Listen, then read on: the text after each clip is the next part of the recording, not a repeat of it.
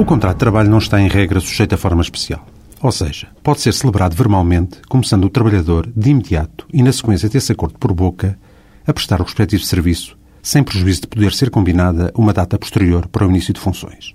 Existem, contudo, situações em que o Código do Trabalho impõe a redução a escrito do contrato de trabalho, sendo uma das mais frequentes a que envolve o estabelecimento de um prazo, termo, nas palavras da lei, certo ou incerto, à duração da relação laboral. Os vulgarmente chamados contratos a prazo devem, em regra, ser firmados por escrito logo no início da prestação de trabalho, sob pena de se considerar que o empregador e o trabalhador celebraram um contrato por tempo indeterminado, ou seja, sem termo.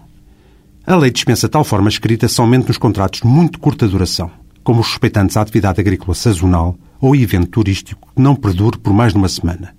bem como ainda no caso dos trabalhadores com 70 anos de idade que,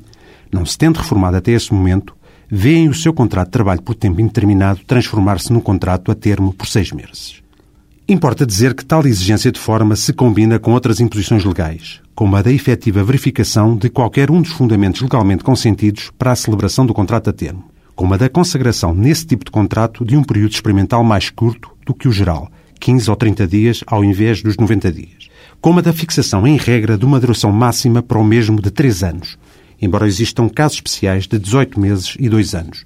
e como estabelecimento do número máximo permitido de três renovações. A violação de muitas dessas regras e limites implicam a conversão do contrato de trabalho a termo num outro por tempo indeterminado. Caso um trabalhador inicie a sua atividade profissional sem que, para o efeito, tenha assinado qualquer contrato escrito, tal significa que foi admitido como empregado efetivo da empresa, só podendo, após decorrido o período experimental legalmente previsto, ver terminada a sua relação laboral mediante despedimento justificado e legal ou por sua iniciativa própria. Logo, qualquer contrato escrito que lhe apresentem nessas condições não é válido e não lhe retira a sua qualidade de efetivo, não havendo da sua parte qualquer obrigação em assiná-lo.